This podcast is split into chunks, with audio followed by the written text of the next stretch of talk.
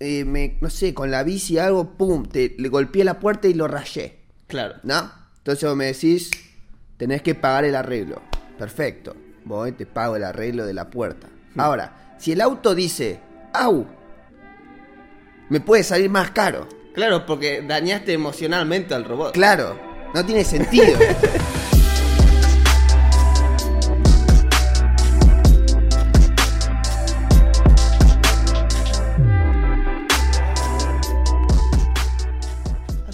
distinto tu bombilla al que hacía antes. A ver. Porque es otra, la cambié. Sí. Es más grande, tiene más caudal y, y sí, tomo más, de más agua. Antes se me tapaba más fácil porque, no sé, era una mierda la otra. Mira, viene ahí alto upgrade. Sí, en realidad la compró mamá y me la dio. Toma. Tu mate también es distinto. Sí, este lo conseguí, lo ligué de regalo. Es de los que tienen la placa abajo, ¿no? Es de los que tienen la bombilla mágica que vos sacás la yerba tirando así. Tuki. Y ahora no lo voy a hacer porque no quiero desarmar mi mate, pero. Muy bien. Súper práctico limpiarlo. Este en realidad también era así el sistema original. Claro. Sí, pero perdiste la bombilla. Se rompió. Ah, ¿se rompió? Porque era de plástico el plato ese. Mm, Y se partió. no, este es de metal. Yo me pregunto si, si está mal que tome con el logo hacia adelante siempre.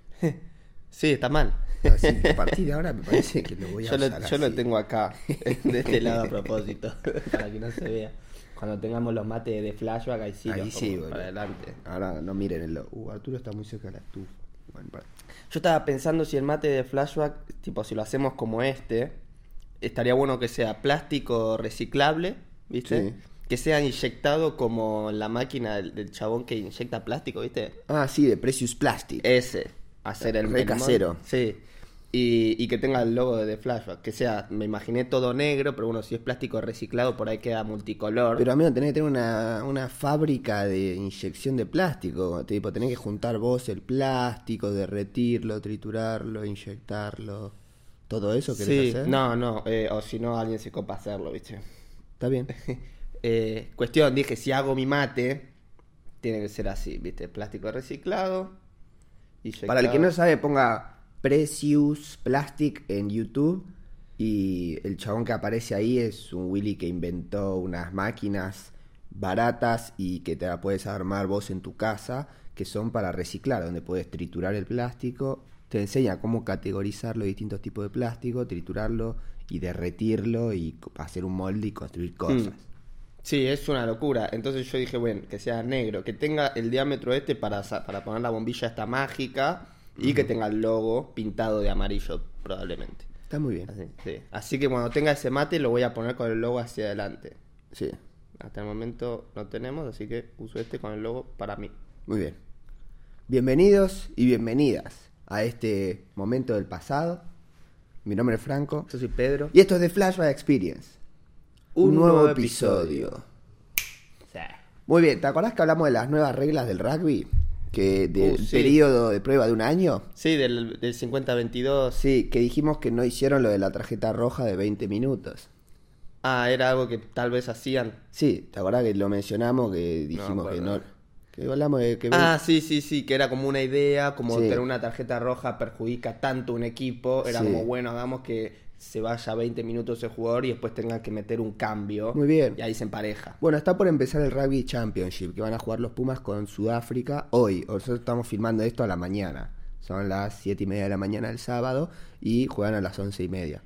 Eh, por ahí lo está, ya lo viste el partido. Pero bueno, a partir de ahora en el Championship se va a usar esa regla. ¿En serio? ¿De la roja? 20 minutos y tiene que entrar otro jugador después. Re Y si, piola. si ya metiste todos los cambios, puede entrar uno que haya salido. Claro, como por lesión, digamos, que es, se juega esa regla, digamos. Sí, a mí me gusta porque últimamente las rojas suelen ser temas de, de técnica y, Sí. y medio accidentales. Sí. O sea, si bien hay jugadores que tienen mala técnica, es como medio accidental una roja. Entonces no es, Mm. Es como... mala suerte. Claro, ¿viste? no es que es mala leche, que No. es alguien que es que quiere cagar a piñas a otro Claro, y le claro. sacan roja, ¿viste? Eso ya no pasa, porque Ya, habiendo tantas cámaras sí. y todo, nadie, nadie se saca. No, encima lo tienen que ver tipo en cámara lenta varias veces diciendo, "Mm, le pegó en la cabeza y el chabón dice, yo, yo fui como siempre, ¿viste? Pero Mm. Justo pasó algo y pa, roja, ¿viste? Claro.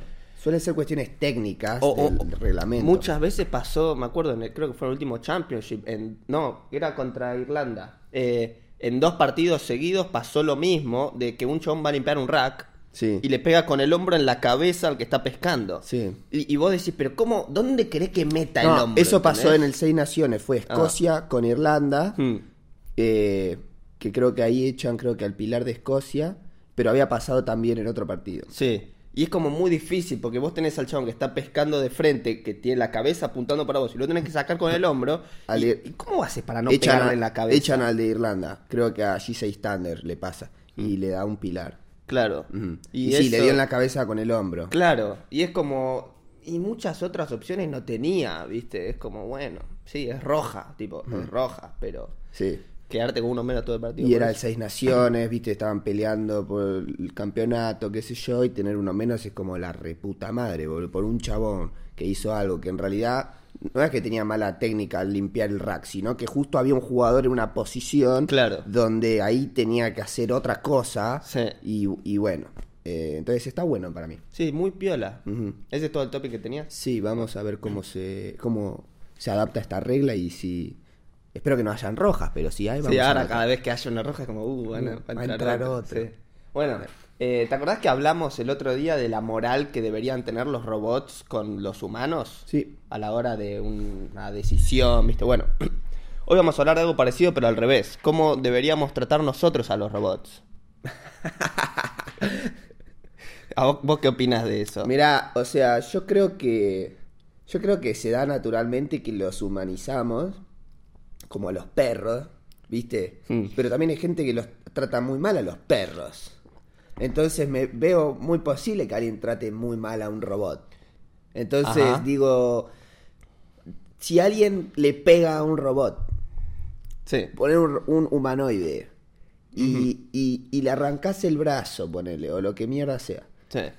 La multa debería ser por el, por el seguro, como chocar un auto, ¿entendés? Lo Mm. rompiste. Pero ahora, no sé si tiene que haber alguna multa moral, como vos no tenés que tratar así a los robots. Hmm. O una cuest- no vas a la cárcel por eh, chocar. Bueno, ¿Entendés? si vos ponele O- que... o- bueno, salvo que mates a alguien. Viste que el otro día veíamos los Juegos Olímpicos, el chabón de equitación que iba con el caballo. ¿Viste? No lo vi yo. Bueno, estabas que dijimos, no es maltrato animal, ¿viste? Que el caballo esté compitiendo en una competencia que él no dijo, che, quiero hacer esto. Yo no estaba ahí. Bueno, estaba, bueno, yo estaba creo que con mamá. Y me quedó, ¿viste? Como diciendo, pobre caballo. El tipo lo hacen saltar y si se equivoca, es su culpa. Y es como, ¿quién lo obligó al caballo a hacer eso, boludo? bueno, resulta que sí, sí, hay toda una norma que mientras que vos no maltrates al animal, no lo explotes, no lo agredas ni nada y que tenga una, un ambiente cálido y que lo disfrute y que tenga tiempo libre y todo, puede hacer deporte, ¿viste? El caballo. Ajá. Bien, Los derechos del caballo. claro. Y, y si no los cumplís, vas en cana. Supongo, ¿viste? No, no, Ah, no investigué. una. Claro. Sí. Pasa, pasaba con los perros de velocidad, ¿viste? Los galgos. Sí. O, o calculo también hay peleas clandestinas o cosas así, que eso es ilegal, ¿viste? Bueno. Te voy a mostrar un video de Boston Dynamics, que vos seguro ya lo viste, de Sí. que hacen pruebas pegándole a robots para Sí. ver si se caen o algo así. ¿Sabés que Boston Dynamics es una empresa de Estados Unidos que hace inteligencia artificial con robots, tipo robots de última generación, hacen ese que parece un perro y qué sé yo. Hmm. El video donde le pegan a, a un robot eh, es todo inventado, en realidad es una persona y después ponen el robot. No, esos son los que hacen la parodia. Estos son videos reales de Boston Dynamics pegándole. Ah, bueno. Que son viejos, que después como se dieron cuenta que el impacto era como negativo en el branding de Boston Dynamics, los dejaron de subir. Dejaron de ¿viste? subir videos pegándole a robots. Sí. Entonces ahí salieron las parodias de los otros que le ponen a una persona sensores, actúa como robot y le pegan y después en- con Sí. efectos especiales ponen que es un robot, ¿viste? Sí. Bueno, vamos a ver el video. Dale, vamos a ver ese. Este se llama eh, Todas las veces que Boston Dynamics abusó a un robot. Bueno, pero ahí los estaban los estaban testeando, boludo.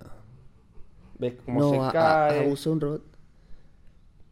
Y vos decís, es No, un robot. Es un robot, esto no tiene Claro. sentido.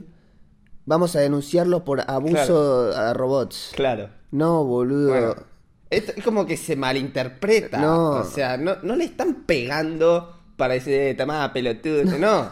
es tipo un estudio. Tienen que ¿entendés? testear el robot, boludo. claro. Bueno, vamos a dejar ahí, cerrar. Eso es todo lo que tenía para mostrar a nivel visual. ¿Qué pasa? Hay, hay todo un tema, porque, por ejemplo, lo de la norma de los animales. Sí. ¿Quién tiene que tener, quién merece tener derechos como los humanos? Los que tienen conciencia. Los que tienen conciencia, excelente, bien.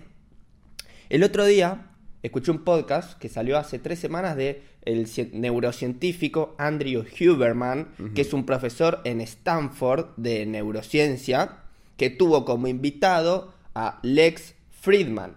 Lex Friedman es un científico del MIT que estudia inteligencia artificial. Es un ruso que está re manija con la inteligencia, y, ah, con la inteligencia artificial y tiene una visión que decís, no, amigo, este chabón está loco, pero tiene sentido. ¿viste? Está bien. Bueno, el chabón dice que vamos a llegar a un punto en el que vamos a tratar a los robots como seres humanos, ¿no? Como Sí. amigos. Pero no tiene que ser un robot con dos piernas y una cabeza. Puede ser tu heladera.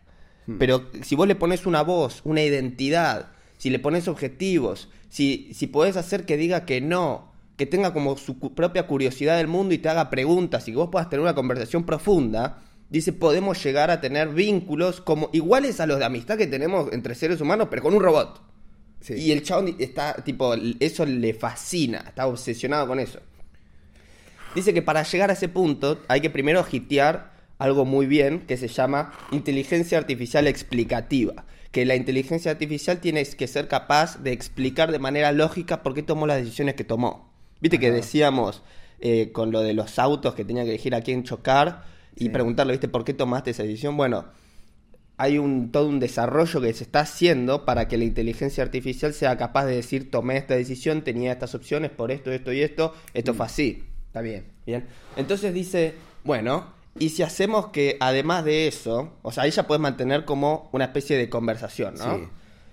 Dice, si vos podés hacer que un robot pueda recordar un momento, eso cambia absolutamente todo. Uh, amigo. Eso tipo, ahí se va todo a la mierda. Es- eso lo siento como muy, muy práctico los primeros seis años de uso de robots. No, me acuerdo que vos me dijiste esto y por eso hice esto. No me acuerdo. Ahora, 80 años después, boludo, el robot se sigue acordando de lo que pasó y, y- y te puede decir, no, pero vos estás mal, no, pero eso está- no, no, no, no", y tú, te tengo que matar. ¿entendés? No. Y tipo, la raza humana no tiene que sobrevivir por esto, esto, esto, esto, esto. No, según estadísticamente, de los últimos 80 años, la polución, no sé qué, el problema son los humanos, vamos a matarlos. Claro, bueno, es, es muy fácil, ¿viste? Entrar en el concepto Black Mirror y decir, nos van a matar a todos. Bueno, pero este chabón, este científico, dice, quiero compartirles el lado positivo. Tipo, sí, ahí está el lado negativo que vos, vos podés flashear apocalipsis robótico, ¿entendés? Sí. Pero también hay como eh, cosas piolas que pueden pasar. Entonces dice, por ejemplo, la relación que vos tenés con tu heladera. Dice, por ejemplo, las todas las veces que fuiste en el medio de la noche a comer ese helado porque estabas con el corazón roto y la heladera estaba ahí con vos, estuvo para bancarte en ese momento. Sí. Dice, el hecho de que la heladera no sea capaz de recordar ese momento juntos es trágico. Sí. Dice. Él cuando vio a Spot, el robot de Boston Dynamics, Sí. cómo se mueve. El perro cómo-. Claro, el perro amarillo. Dice, vio una magia. Dice, esa magia que vi en ese momento se puede poner en cualquier dispositivo. Y dice, la, y cuando investigué la ingeniería que necesitas para poner ese tipo de comportamientos, se dio cuenta que era mucho más fácil de lo que pensaba. Hacer que algo actúe como que te entiende y, y te, y te sonríe o, o te habla, como que es un compañero. Sí. ¿Viste? Y dice que le hitió muy fuerte la mente cuando hizo por primera vez que un robot, una aspiradora que tiene, ¿viste esas automáticas? Sí. Cada vez que tiene contacto, exprese dolor. No. Y dice cuando pasó eso, al- algo flipó y dijo, es, es igual a un ser humano. Entonces dijo, si vos tenés que hacer un testeo como de pegarle, al- como el que vimos recién, a un robot que es capaz de expresar dolor, no vas a poder pegarle nunca más. Dice, yo ahora cada vez que tengo que hacer ese tipo de ejercicios tengo que entrar como en un modo de disociación, como hacen los médicos al- cuando Sí. van a hacer una cirugía, porque no puedo, boludo, no Sí. puedo pegarle. Claro. Y dice, tengo un montón de videos como estos de Boston Dynamics, que dicen, no sé qué voy a hacer porque no lo puedo uploadear, porque van a decir, este, este chabón está loco, ¿viste? Y bueno, es como, es- ahí te cambia, porque decís, bueno, si, o sea, expresa dolor, porque vos lo configuraste. Vos me estás Entonces, diciendo que, pará. Yo sé que tu auto está estacionado ahí, Ajá, ¿no? Y, y sin querer, eh, me, no sé, con la bici algo, pum, te, le golpeé la puerta y lo rayé, claro. ¿no? Entonces vos me decís, tenés que pagar el arreglo. Perfecto, voy, te pago el arreglo de la puerta. Ahora, si el auto dice, au, me puede salir más caro. Claro, porque dañaste emocionalmente al robot. Claro, no tiene sentido esto. claro. No, bueno, y, y- dice, los robots van a tener derechos. Porque, ¿cuál es la diferencia entre un robot que tiene como una especie de conciencia, si bien es configurada, y, y un humano? ¿Cuál es la diferencia? ¿Entendés? O un perro. Antes había esclavización, porque se pensaba que los negros eran como animales, ¿viste? Entonces vos podías maltratarlo, no sé qué.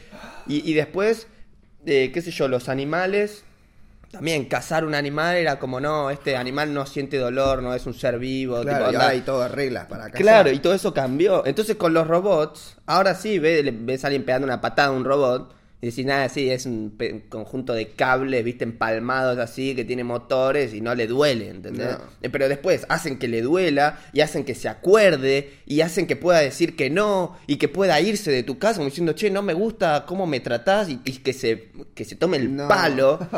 Y después decís, claro, bueno, che, tenés que tratarlo bien, boludo. Sí, bueno, ¿y a dónde va esta conversación? Ya me está eh, doliendo el cerebro de... No tiene sentido esto. Va a pasar, porque lo peor es que va a pasar. Claro, es ahí que ahí termina, ¿viste? Es como, bueno, este chabón está, eh, estuvo hace un mes en el podcast, un poco menos de un mes, y dice, es muy difícil, hay como muchas barreras, porque Boston Dynamics no quiere generar un vínculo robot-humanos. El chabón, los, los chabones de Boston Dynamics quieren separar lo más posible y usar los robots para tareas extremas, como ir al medio de una caverna a buscar sobreviviente que está a punto de derrumbarse, ¿entendés? Y que tenga sensores y que pueda mirar y comunicarse y todo, pero no, no tipo humanos de, "Eh, ay, sos mi amigo, ¿entendés? Por eso el chabón como que se separó de Boston Dynamics, si bien tiene mucho contacto. Eh, así que nada, es como el que chabón tiene- estaba trabajando en Boston Dynamics. estaba como hablando con ellos para ver si esto era posible hacerlo con ellos. Ay, ¿viste? no quisieron. Y medio que, que se separaron esos objetivos, como diciendo, nosotros queremos que los robots sean como algo, una herramienta que soluciona problemas complejos y difíciles que nosotros no queremos hacer más. Nada de emociones y afecto con los robots. Boston Dynamics, no. Está bien. Pero este chabón dice, vas a estar, eh, vas a ser amigo de tu heladera, de tu auto, vas a ser amigo de el, la inteligencia artificial que está en la aplicación de entrenamiento que usás todos los días. Se va a acordar cómo entrenaste el último día y va a ver y te va a decir, che, vas muy bien, boludo, ¿entendés? Seguí así. O diciendo, bueno, está bien, podés descansar, podés hacer esto, ¿entendés? Y va a ser como, vas a tener un vínculo, ¿entendés? Con Sí. algo que ni siquiera tiene cuerpo. Sí. Y dice, nos podrían hasta enseñar más de relaciones profundas que las que podríamos tener con seres humanos. Porque los seres humanos tenemos como muchos factores y, y cosas que nos chupan huevo y nos enojamos y todo. Y por ahí con un robot puedes tener una relación pura que nunca antes experimentamos en nuestra vida. Ahí termina, ¿viste? Muy bien. ¿Eso era todo? Sí. ¿Me pasas el tema? Me gusta que tenemos, tenemos un ejemplo físico para mostrar de esto, pero quédese hasta el final. Ay, ya sé. Bueno, yo quería hablar un poquito de, ¿viste los derechos de copyright, de todo eso de los Juegos Olímpicos? Cómo son regorra para no tener que filmar nada y qué sé yo. Sí. Bueno, eh, resulta que es todo culpa de Nike. Los derechos de para copyright de visualización y transmisión. Sí, pero de cosas de logos, de marcas Ah. y, y ese tipo de... Porque la única razón por la que no puedes filmar algo en un juego olímpico y transmitirlo es porque hay gente que... Hay sponsors que pagaron para aparecer y gente que pagó para tener la transmisión. Entonces, si vos filmás algo o, o pones tu logo en algún lado donde no te permitieron, está mal. Claro, ¿no? sí, eso ya se sabe. Está bien. como- Sí, Eso lo- los espacios publicitarios son pagos Ajá. y muy caros. Bueno, y eso condiciona también todas las transmisiones, porque Mm. después, cada vez que mostrás un evento, se tiene que ver los logos de los que pagaron para aparecer. Sí, que ahí estuvo el quilombo que creo que era Molinari, Federico Molinari, el chabón de anillas argentino, que lo sponsoreaba Reebok. Mm. Sí. Pero Reebok no había pagado nada en el evento, ¿viste? Sponsoreaba como el chabón aparte. Sí. Y se genera como un conflicto, como diciendo, che, Reebok no puede aparecer en la transmisión. Y dice, Sí. no, Reebok me sponsorea a mí, yo lo, lo tengo que usar. Y ahí como, Sí. bueno, y, y encima Reebok pagó mucho menos de lo que pagaron Bueno. los que quisieron aparecer. Bueno. Eso se llama ambush marketing. Ambush es como emboscada. Ah, mira. Y, y lo empezó Nike en el 96. En el 96 fueron los Juegos Olímpicos de Atlanta. Y Nike no pagó para ser sponsor oficial de los Juegos, que es una torta de plata que tiene por. Sí. Que creo que Toyota fue el sponsor, ¿no? No, fue eh, Reebok. ¿Estos últimos? No, ah, estos últimos no sé Viste, quién. aparecía Toyota en todas partes. Y Toyota creo que es japonés, así que tiene mucho sentido. Sí, debe ser Toyota en estos últimos. En eso fue Reebok. En esto fue Reebok, justo lo que vos dijiste. Aprendieron.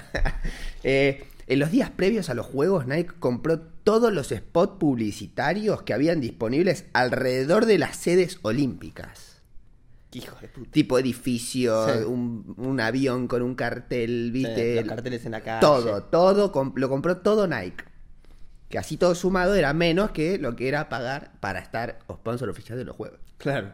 Hacían publicidades con los atletas. Entonces lo agarran tipo Usain Bolt y graban una propaganda Sí. y dice aguante Nike. Y después lo ves a Bolt en los juegos. Claro. ¿Entendés? Pero no, no era, no. Bueno, así todo. Regalaban banderitas con el logo a la gente an- cuando estaban yendo a los juegos. Entonces todos estaban con las banderitas No. de Nike. Diciendo, eh, aguante los juegos, aguante los juegos.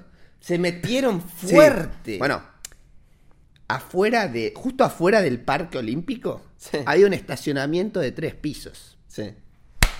Hicieron así, armaron un centro Nike. Tenía cancha de básquet, un videoteatro, un espacio de atención exclusivo para los atletas patrocinados por Nike y un outlet para comprar cosas. Todo un centro turístico Nike, que decía Nike gigante, en la puerta del Parque Olímpico.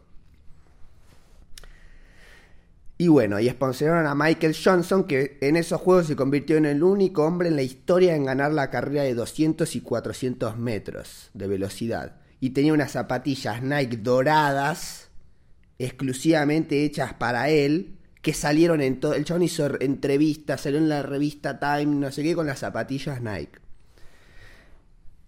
Apareció en todos lados Nike Ajá. y no le pagó a los juegos. Ahora, el Comité Olímpico solo es dueño del logo y los símbolos como la antorcha, el himno, la mascota, Hmm. el lema, ¿viste? Eso es lo, la propiedad. Claro, que Eh, no puedes agarrar y a poner a la mascota en tu publicidad sin pagar. Lo que se llama IP, propiedad intelectual. Que ese es como una patente, ¿viste? Vos tenés que agarrar y decís, esto es mío, nadie lo puede usar o mostrar con fines comerciales.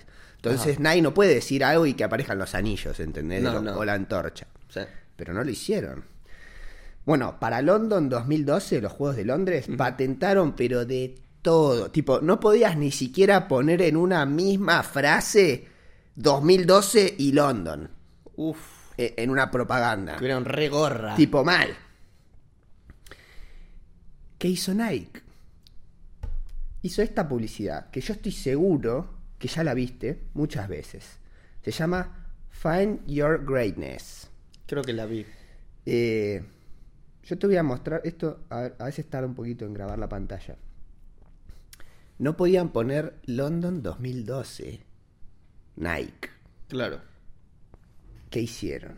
Ahí dice London ese tanque de agua. ¿Cuántas veces ves la palabra London? Dos, tres, cuatro, cinco. Mirá, nunca lo había visto, boludo. En todos los planos dice London. Bueno, acá no.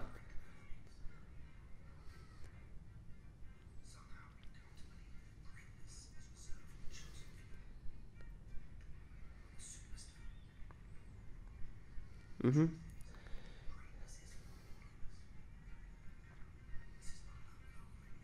Duró un minuto, eh, ya es cortito.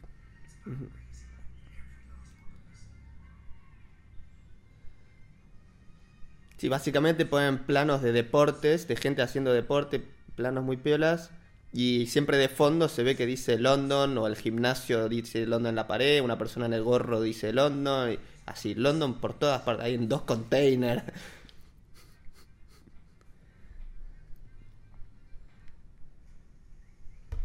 Bueno, Y no tuvieron que pagarle nada a los juegos porque no dice 2012. esos juegos Adidas era el sponsor oficial. Claro. Líder. Adidas vio esto y dijo, tranquilos muchachos, no tenemos ningún problema con esa publicidad. No hay señal de ambush marketing. No creemos que se relacione con los juegos en absoluto. Y dijeron, Perfecto. nosotros estamos bien con nuestra campaña y nuestros millones de dólares. Sí. No le den pelota lo que hizo Nike. Ese video se hizo viral. La publicidad esa. Mm. Fue la publicidad más vista durante los juegos, ganándole por lejos a la campaña de Adidas. Después de los juegos hizo un estudio y reveló que el 37% de la gente identificó a Nike como el sponsor oficial de los juegos y solo el 24% eligió Adidas. les recabió. Qué locura, boludo. Así que, sí, es todo por Nike, boludo. Son tan capos que, que tipo, son millones de dólares. Es que van a encontrar la Y forma. lo encuentran. Van a encontrar la forma. Pongan lo que patente, lo que patente, hagan las reglas que haga. Van a entrar, boludo. Sí. Y entran con tanta fuerza y volumen que son los sponsors, ¿viste? O sea, son, Son, sí, es Nike. los sponsors oficiales. Qué locura. Así que nada, me resultó muy interesante esta historia y bueno, les quería contar. El otro día que vi el- una charla que tenía Matt Fraser, ¿viste? El campeón de CrossFit, cuando lo empezó a sponsorear Nike, se dio cuenta de, de las posibilidades que le surgieron, ¿viste? Pudo hablar con un maratonista de Ironman, recapo que le enseñó Claro. a correr y respirar, no sé qué, y dice las zapatillas. Dice, yo tenía un par de zapatillas que usaba todos los días para correr, no sé si eran Asics o qué mierda. Y en la competencia no estaba permitido usar esa marca de zapatillas. Hmm. Porque yo creo que solo estaba permitido, permit- permitidas las Nike y las Reebok, no sé qué, y las que tenía él no las podía usar. Y eran las únicas que usaba. Nike le dijo, no te preocupes. Agarraron sus zapatillas, le sacaron toda la capa externa y le pusieron la capa externa de una zapatilla Nike. Entonces era la misma zapatilla que la que tenía él, pero afuera decía Nike ahora. Sí. ¿Viste? Y es una locura porque si vos lo ves corriendo y pensás que tiene las Nike, pero no, son otras. Hay que reiniciar ahí. Dale. Sí, es muy interesante. Lo habla en el podcast de Joe Rogan, creo eso, ¿no? Eh, no sé si en una O- o entrevista. en una. También cuenta que el chabón, viste, en CrossFit tenés muchas disciplinas y él necesitaba correr, eh, corriendo era lento. Entonces dice, me, me estoy quedando acá en esta parte, ahí me sacan ventaja todos. Y habló con Nike, le dijo, che, necesito hablar con un experto, un especialista en correr. Eh, ¿Me pueden ayudar? Y Nike dijo, tranquilo amigo, tenemos al mejor del mundo en maratones, velocidad, tomá, habla con los que vos quieras. Y tipo fue, ah, buenísimo, tipo se pudo sentar con los mejores. Hola, ¿cómo tengo que hacer para correr mejor? ¿Viste? Y, y le decían todo, amigo. Y de repente el chabón simplemente, por ser esponsoreado por Nike, tenía a los mejores entrenadores de la tierra. Y bueno, y así fue cinco veces campeón de CrossFit de la- del mundo. Hmm. El hombre fittest man, man on earth. Bueno, y para cerrar, tenemos una sorpresa, una sección especial de vuelta traída por Marianito. Esa. Eh, así que lo vamos a hacer viajar en el espacio hacia Utah, directo a Salt Lake City. P- Pedro esto no lo veo, así que vamos a reaccionar también con Pedrito. Donde Mariano, no sé cómo mierda hizo, se pudo anotar para un test drive de un Tesla, un Model S, un Model 3, no el Model el Model 3 de Tesla, el auto eléctrico, donde vas y te subís y andás, y él lo hizo, y acá tenemos su documentación que va a compartir con todos nosotros. Perfecto. Así que vamos a verlo. Bueno, acá hay un par de estos, ¿no? Para subir, como no tengo la app, lo que tenés que hacer es apoyar la tarjetita acá y el auto sabe. Ay, lo trabé. Ahí hizo pip pip con la bocina y ahí puedo subir. Mirá qué lindo. Esto para mí era una mierda cuando lo veía en los videos, pero acá parece muy fácil. Ahora no es tan incómodo. Una vez que te subís, bueno, yo tengo que apoyar la tarjeta acá, pero si tuviera el teléfono el auto ya estaría encendido. Lo que puedo hacer es acá tocar la configuración del auto. Vamos a empezar por los espejos. Y acá con, con esto, con esta ruedita, puedo acomodarme el espejito Ahora aprieto el de derecho y con la misma ruedita acomodo el derecho. Bueno, ahí conecté el teléfono. Vamos a ver cómo suena.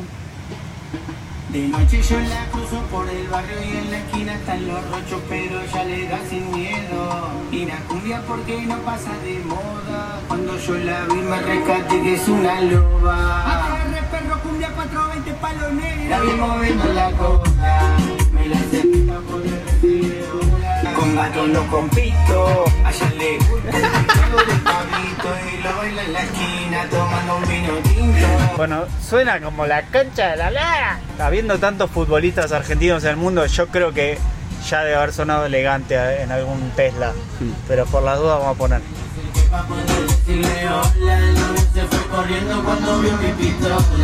Es excelente, tipo. Esos parlantes están conociendo a elegante. Y a Pablo Lescano. Saludo, con la pistola en los escudos, hizo el rocho. La sensación de manejo es que no necesitas usar el freno. Con el freno regenerativo soltás y el auto frena solo. O sea, es bastante brusco. Entonces tenés que soltar de a poquito. Y dije, bueno, debería ser fácil de movida, ¿no? Debería ser fácil de movida poder manejar este auto. Con una mano, sí. Me recagó, loco. Al, al principio no entendí nada. A ver, ¿tan verde esto? O sea. dale. Y lo que más me sorprendió es que es bastante duro el volante para doblar. O sea, estás moviendo un auto pesado, claramente. Si bien es, es asistida la dirección, obviamente es, eh, Está en rojo. es bastante pesado. Como que el- la experiencia de, de estar manejando una lancha, ¿viste? Como cuando manejas un auto, un auto, un sedán grande. Y no es tan grande este auto.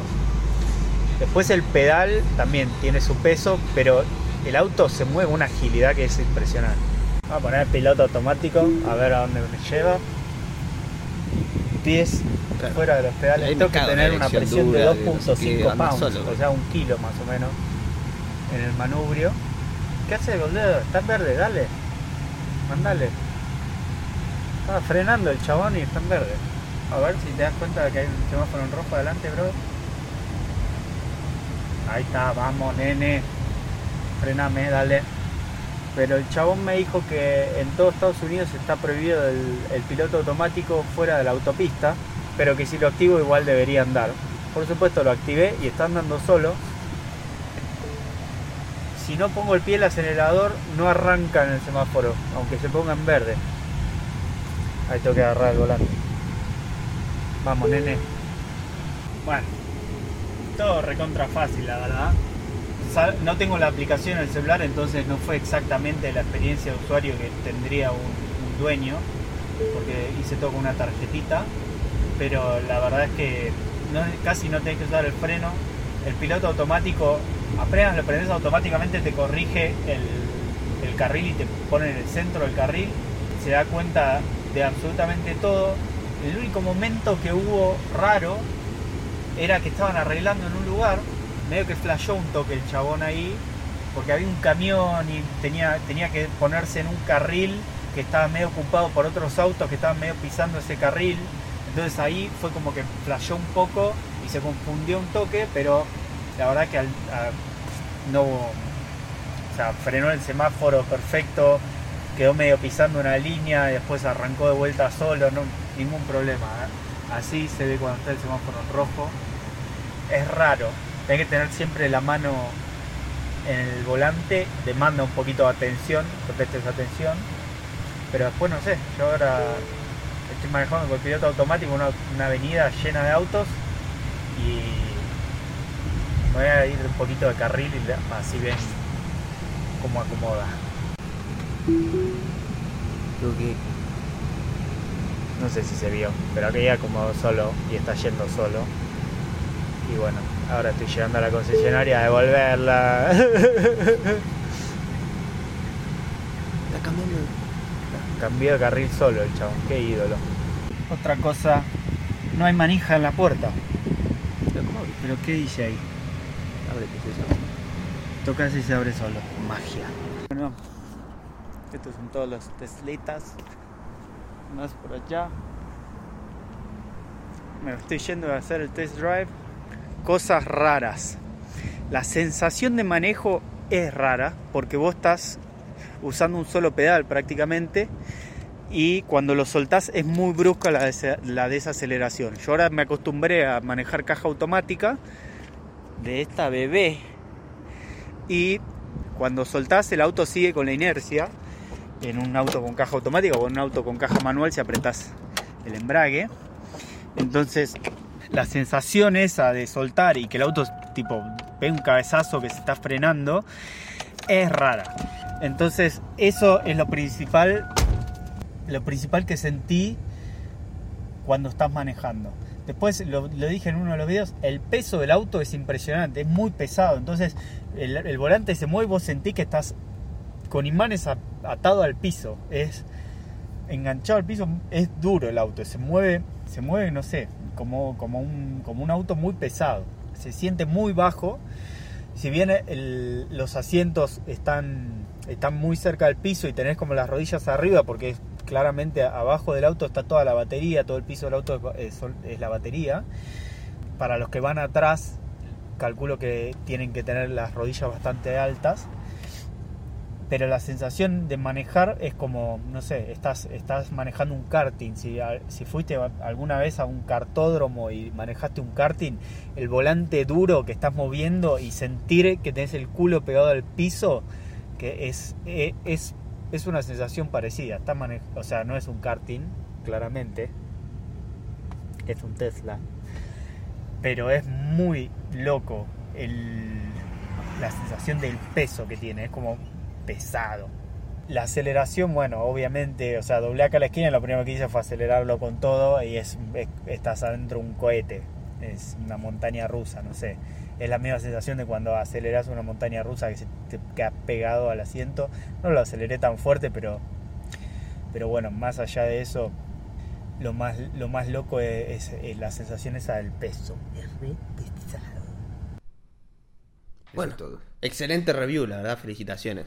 Sí, muy bueno, boludo. Es loquísimo lo del piloto automático. ¿Vos viste el chabón de, en Estados Unidos que tenía como un movimiento que decía, nosotros somos los que vamos en el asiento de atrás en piloto automático solos? No. El chabón estaba completamente chiflado. No sé si iba a algún lado o simplemente salía a andar y salió en el noticiero, todo, porque el chabón iba descalzo. Dice, no, no, mirá cómo hago. Está en el asiento del conductor. Lo pone en marcha, no sé qué. Arranca, pone el destino y se va tipo entre los asientos del conductor y el acompañante se va al asiento de atrás y dice, y viajo así todo, todo el viaje. Y el chabón decía, no, nosotros somos, eh, viste, el futuro, viste, es como la forma que hay que hacerlo, el auto anda perfecto. Y Tesla, tipo, lo- todo lo que decía, no, amigo, tenía que tener tipo la mano en el volante, estar atento. Y el chabón le chupaba un huevo todo. Bueno, y se hizo como viral ese chabón que subía videos a TikTok y todo haciendo eso. Pero es un peligro, viste. Sí, si vos venís de muy en el futuro, seguramente ya estás más familiarizado con el tema del piloto automático y autos eléctricos, pero tenés que entender que para nosotros es la primera vez que vemos algo así. Cuando él dice lo de desacelerar y frenar, yo nunca había escuchado que el Tesla hacía eso. Claro. Y, y tipo, no, no estamos acostumbrados a este tipo de cosas en esta generación y en la era en la que estamos. Así Hmm. que me- me resulta muy valioso que Mariano haya hecho esto y que lo haya compartido y inmortalizado para todos. Sí, muy buena experiencia. Y seguro tiene un montón de features extra que tipo tenés que usarlo varias semanas para darte cuenta, para que haga frío y que solo regule la temperatura. Bueno, lo hace Marcus Brownlee cuando está en el estacionamiento y dice, mira, hacen 3 grados bajo cero, pero yo desde la app configuro que se prenda el motor y que empiece la calefacción 5 minutos antes. Entonces cuando llega el chavo todo congelado así, entra y ya adentro está lindo. Y hasta auto. los asientos deben tener calefacción. Sí. Y es como que todas cosas así que decís, una vez que una persona tiene la posibilidad de tipo comprar ese auto o alquilarlo, lo que carajo sea, y experimenta todas, todos esos beneficios, no va a querer volver nunca, No. boludo. Y viste lo fácil que lo trata como una persona. Dice, ahí flasheó un toque, le costó, Sí. pero se confundió y siguió. Sí. Y, tipo, y ahí no te está dando, no te dice ouch cada vez que, viste, No. le haces esto. o, o- y no te da feedback, pero es muy fácil identificar, humanizar a la máquina. Sí, encima lo que dice Lex Friedman es que en, en la tontez, digamos, vos podés encontrar ternura. Como diciendo, ah, está aprendiendo, ¿viste? Como cuando tu perro hace una pelotudez y decís, no, mira, esto no se come, qué sé yo, ¿viste? Dice, incluso los robots son como así, son un sistema que está aprendiendo, ¿viste? Y vos le tenés que enseñar. Así que no, es una locura el- si te vas tipo al futuro un par de cientos de años, decir, no, el- es una locura, boludo. La relac- el vínculo que puedes tener con tu auto, boludo. Sí. Pues, le, o sea, le pones Pablo Lescano y decís, esta música está buena, y después el chabón te recibe con un tema nuevo que sacó, viste, elegante y que vos no conocías, y, te dice, mirá el tema que salió hoy, me encanta, y vos, uh, sos un capo, ¿entendés? Sos y por ahí amigo. te saca un tetrabric de la guantera, no sé, boludo, ¿entendés? Al nivel que podés tener. Te dice, no, mira, pa- pasá por este comercio que ya te compré un, un tetrabric de Claro. de termidor, ¿viste? Y, Sí. y vas y lo... Muchas gracias. Sí. Porque el que sacó el tema te, te saca a propósito vinculados productos para que Hmm. tu robot te compra si quiere. Sí, te ponen los recorridos. Entonces vos cuando compras el robot, así como pagás el seguro del robot, también la, la empresa aseguradora te da esos beneficios. Entonces le permite al robot una vez por semana ponele gastar plata en vos. No, entonces mejor, mejor. Tenés el, el tema sale como NFT, entonces vos comprás el NFT, tenés acceso a un montón de productos y merchandising Claro. que viene gratis. Claro. ¿Entendés? O vos Sí. pagás el álbum como NFT. Entonces de repente decís, sí, lo compro y pa, me llega a mi casa, el auto lo recoge, no sé qué, y te viene por ahí con eh, contextos de, de iluminación adentro especiales, Sí. ¿viste? O cosas así, tenés toda una experiencia. No, es una locura. Sí, se va a la mierda, se va toda la mierda. ¿Cerramos? Dale, eso fue todo por este episodio. No olvides de suscribirte al canal y darle me gusta al video si te gustó. Y también puedes seguirnos en Instagram y, y encontrarnos en Spotify como The Flashback Experience Sí. para seguir enterándote de la actualidad del pasado relevante en el futuro.